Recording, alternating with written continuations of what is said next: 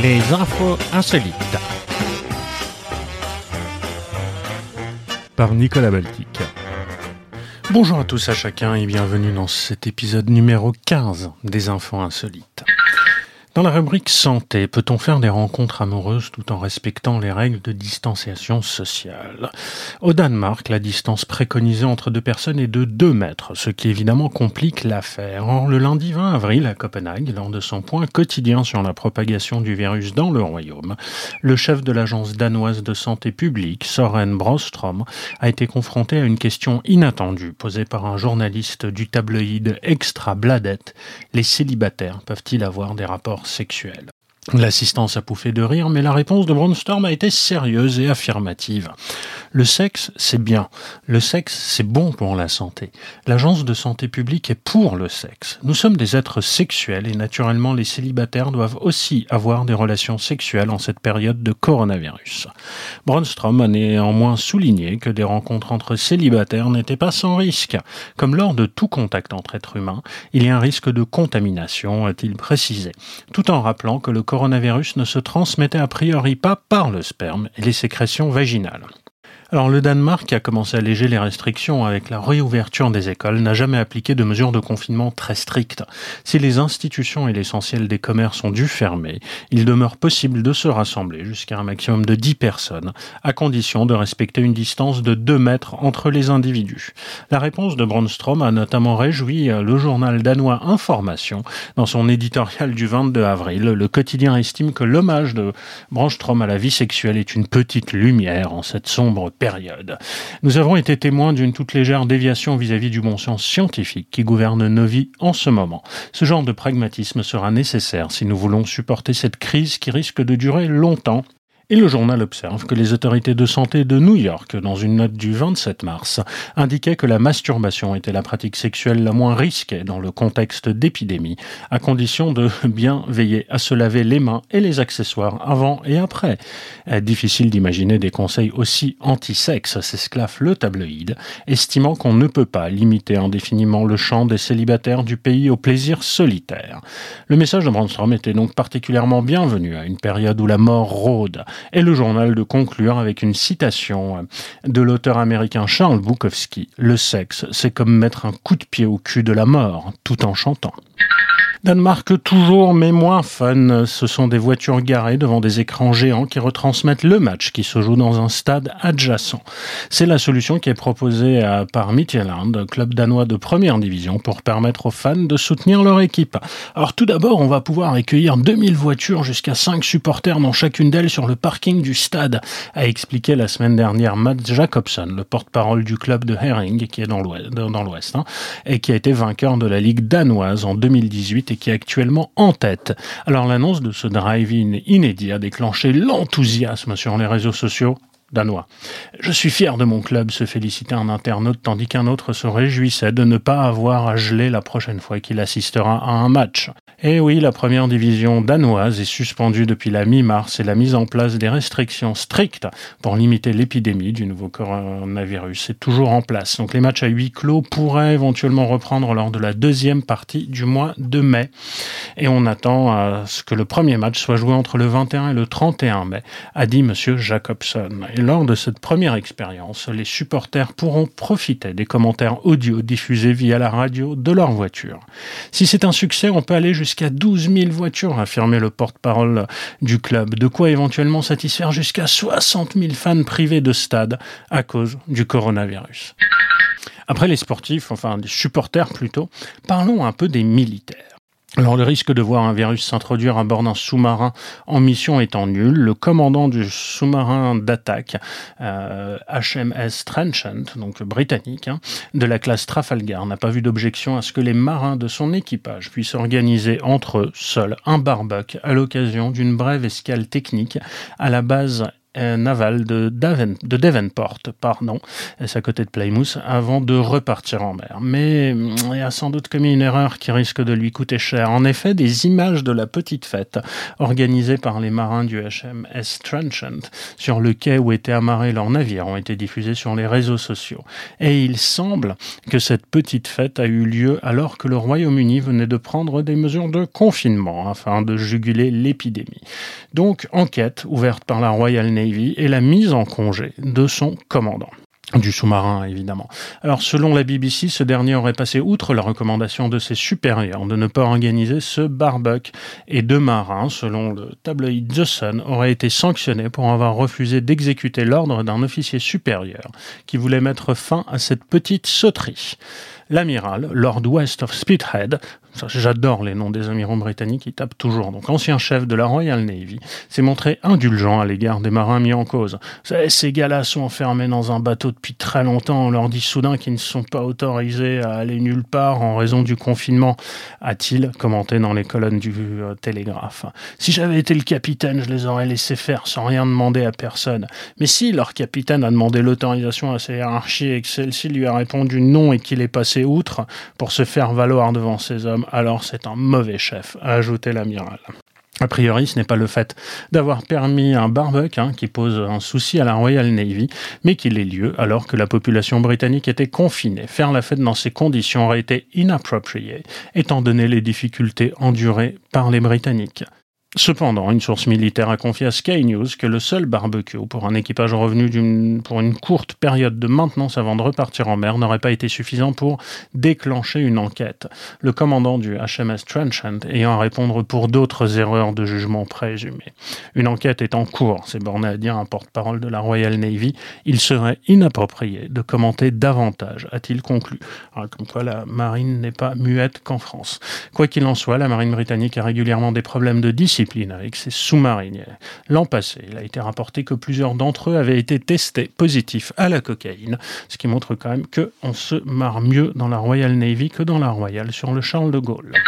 Covid et bondieuserie, et c'est l'évêque de Limoges qui a exceptionnellement sorti en ostension dimanche le crâne de Saint Martial, le saint patron de la ville, relique dont l'invocation aurait miraculeusement guéri des malades d'une épidémie au Xe siècle pour contrer le Covid-19 par des moyens surnaturels, je cite.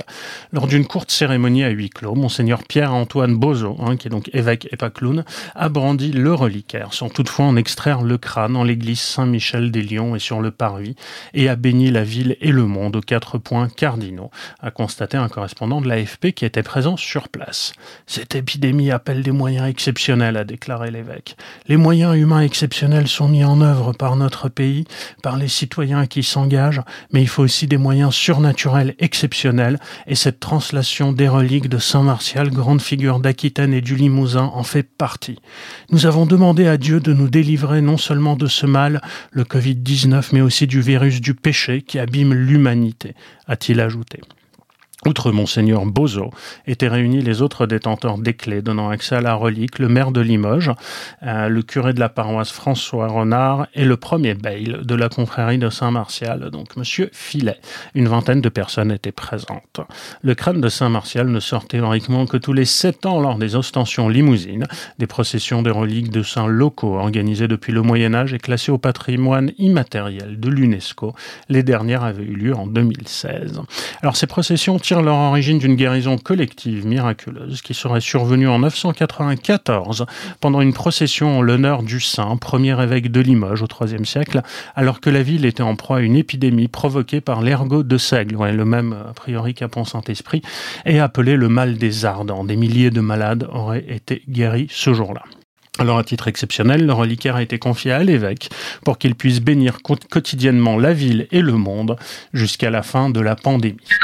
Et tous les conseillers de Trump, visiblement, ne sont pas totalement idiots. Parlons de l'épidémiologiste américain Anthony Fauci, conseiller du président Barack des États-Unis.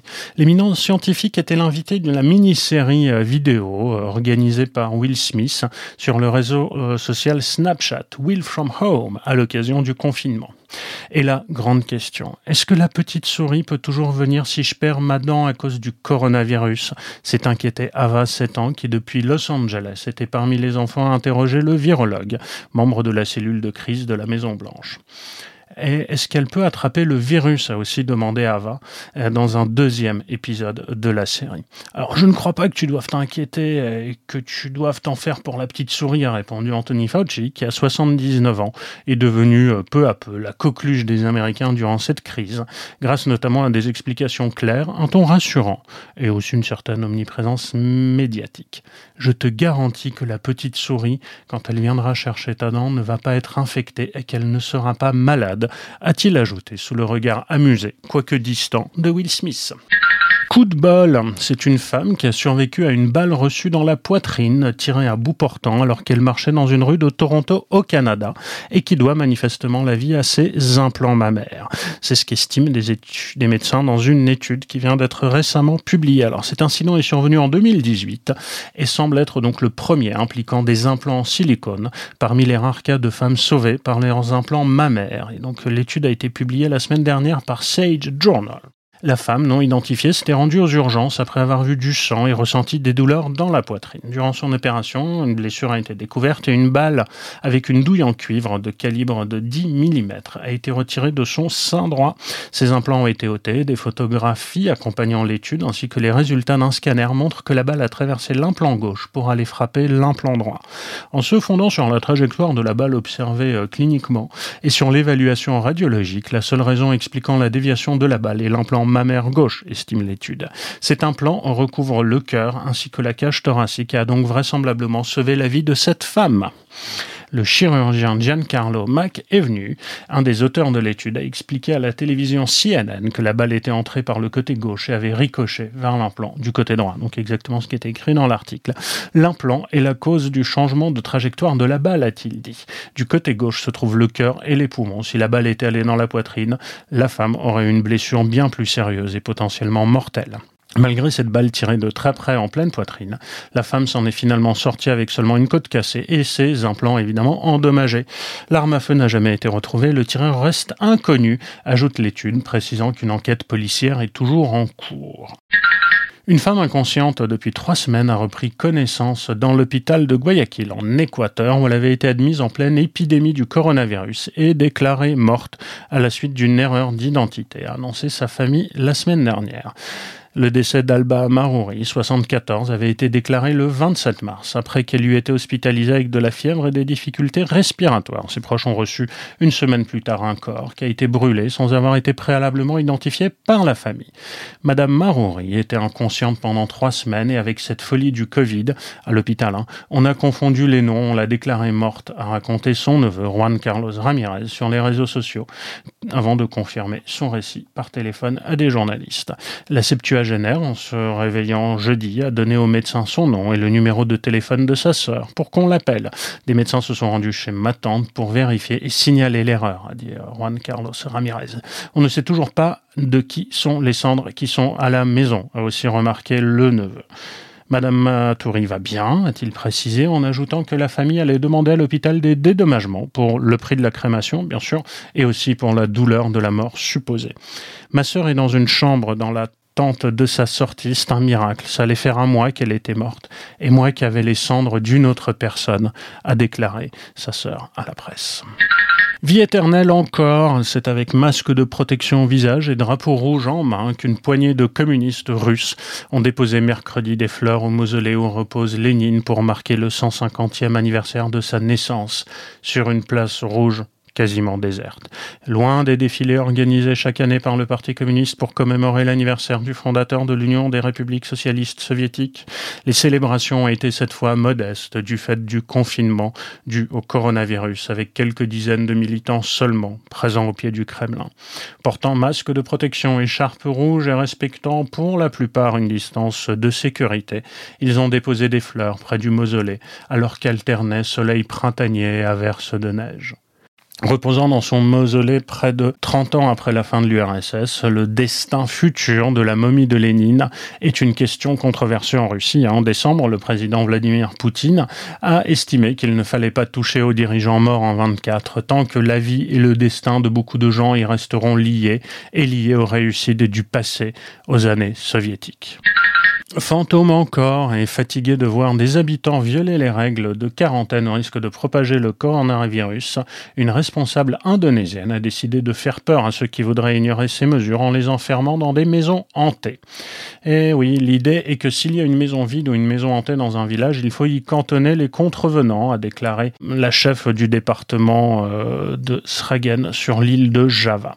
Oui, euh, j'ai honteusement évité de lire son nom, c'est à peu près impossible vu mon niveau euh, d'élocution ce soir. La responsable a publié un nouveau décret pour réguler l'afflux dans la région d'Indonésiens arrivant de la capitale Jakarta et des autres grandes villes, alors que certains ne respectaient pas la règle d'un isolement de deux semaines suivant leur arrivée. Les responsables locaux ont été chargés d'identifier les maisons abandonnées qui sont considérées comme hantées, mettant à profit les croyances bien ancrées des êtres surnaturels qui peuplent le folklore indonésien. Cinq personnes ont déjà été enfermées dans des maisons hantées après ces instructions dans le village de Sepat, par exemple, les chefs ont ainsi choisi une maison abandonnée depuis longtemps et ont installé des lits séparés par des rideaux et quelques meubles. Ce village a isolé trois nouveaux arrivants qui ont été forcés de passer le reste de leur quarantaine d'une durée de deux semaines dans cette habitation à la sinistre réputation. Parmi eux, Eri Susanto a indiqué qu'il n'avait pas encore rencontré de fantômes depuis le début de son séjour dans la maison hantée. Mais on verra bien la suite des événements. Cette punition est pour le bien de tous. J'ai appris ma leçon, a reconnu l'homme venu de l'île de Sumatra. Espérons qu'il ne rencontrera personne de mort. Alors, vers un diagnostic rapide et non invasif et à la truffe humide, c'est une association épaulée par des chercheurs britanniques qui tentent d'entraîner des chiens à repérer les personnes porteuses du coronavirus après plusieurs essais concluants avec d'autres maladies. Nous pensons que les chiens peuvent détecter le COVID-19 et qu'ils pourront très rapidement dépister des centaines de personnes afin de savoir qui doit être testé et isolé, a déclaré Claire Guest, fondatrice et directrice générale de l'association Medical Detection Dogs. Dans son centre d'entraînement, situé à Milton Keynes, dans le centre de l'Angleterre. Les chiens sont dressés à reconnaître l'odeur du virus parmi plusieurs échantillons. Ils doivent alors signaler quand ils l'ont trouvé pour être récompensés. Nous avons la preuve que les chiens peuvent détecter des bactéries et d'autres maladies. Nous pensons donc que ce projet fera une énorme différence dans la capacité de contrôler la propagation du COVID-19, a ajouté Madame Guest, dont l'association a déjà formé des canidés à détecter des cancers ou la maladie de Parkinson. Elle travaille depuis le mois dernier en relation avec les chercheurs de la London School of Hygiene et Tropical Medicine et de l'Université de Durham. Les chiens peuvent sentir les odeurs des humains avec une précision extrêmement élevé, selon James Logan, chef du département de contrôle des maladies, donc de la School of Hygiene and Tropical Medicine. Il y a donc de très grandes chances qu'il soit capable de détecter euh, Covid-19 de la même manière, a-t-il ajouté, jugeant qu'il pourrait ainsi révolutionner notre réponse face à la pandémie qui a déjà fait plusieurs dizaines de milliers de morts dans les hôpitaux britanniques.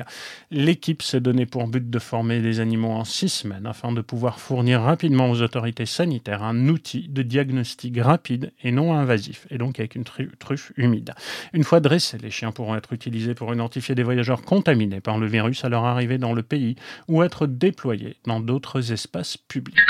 Politique toujours, et ce coup-ci c'est le président sud-africain qui a quelque peu détendu l'atmosphère vendredi en pleine pandémie en se moquant de sa maladresse de la veille quand il a bataillé à la télévision pour enfiler son masque. C'est une prestation qui lui a valu euh, des commentaires assez hilars. Jeudi soir donc, lors d'une allocution en direct consacrée à la pandémie où il a appelé ses concitoyens à porter un masque, le président a voulu montrer l'exemple. Mais l'exercice a tourné à la farce puisque le président s'est retrouvé avec son masque à l'imprimé coloré africain sur les yeux, afin de pouvoir finalement laborieusement l'ajuster au niveau de la bouche et du nez. Euh, pour ceux qui se sont moqués de moi hier, laissez-moi vous dire une chose, a déclaré le président vendredi lors d'une visite à l'hôpital de Johannesburg. Je vais ouvrir une chaîne de télévision où j'enseignerai comment on met un masque, a-t-il lancé. Alors le hashtag Face Mask Challenge et euh, Cyril Mask Challenge, le défi du masque de Cyril, hein, du nom de enfin prénom du président, faisait un tabac sur les réseaux sociaux. Les Sud-Africains se prenaient en photo avec le masque sur les yeux. Si je ne peux pas voir le virus, le virus ne peut pas me voir non plus était un peu le leitmotiv. Preuve que Sibeth Ndiaye avait raison, au moins quant aux capacités des présidents. Pour les autres, ça reste à prouver. Dîner de cons de jeunes originaires de la région parisienne, lancés dans un tour de France du confinement, étaient secourus en pleine nuit vendredi dans les Pyrénées, alors qu'ils étaient partis assister au coucher du soleil depuis un sommet. Et l'un d'eux est gravement blessé, a-t-on appris de la CRS des Hautes-Pyrénées. À une heure du matin, nous avons été appelés parce qu'un homme criait dans la rue du village de Gavarnie, dans les Hautes-Pyrénées, en disant qu'un accident s'était produit, explique à l'AFP le capitaine Julien Passeron, chef de la CRS Pyrénées. On ne savait pas trop sur quoi on allait, c'était quelqu'un qui avait trop bu ou autre. En fait, c'était bien le cas. Il s'agissait de deux jeunes de 26 ans originaires de Trappes qui étaient partis du village de Gavarnie en remontant sous d'anciens télésièges qui ne tournent plus depuis plusieurs décennies pour aller en haut du pic du Morja, hein, 2103 mètres quand même, pour voir le coucher du soleil. Ils ont vu le coucher du soleil.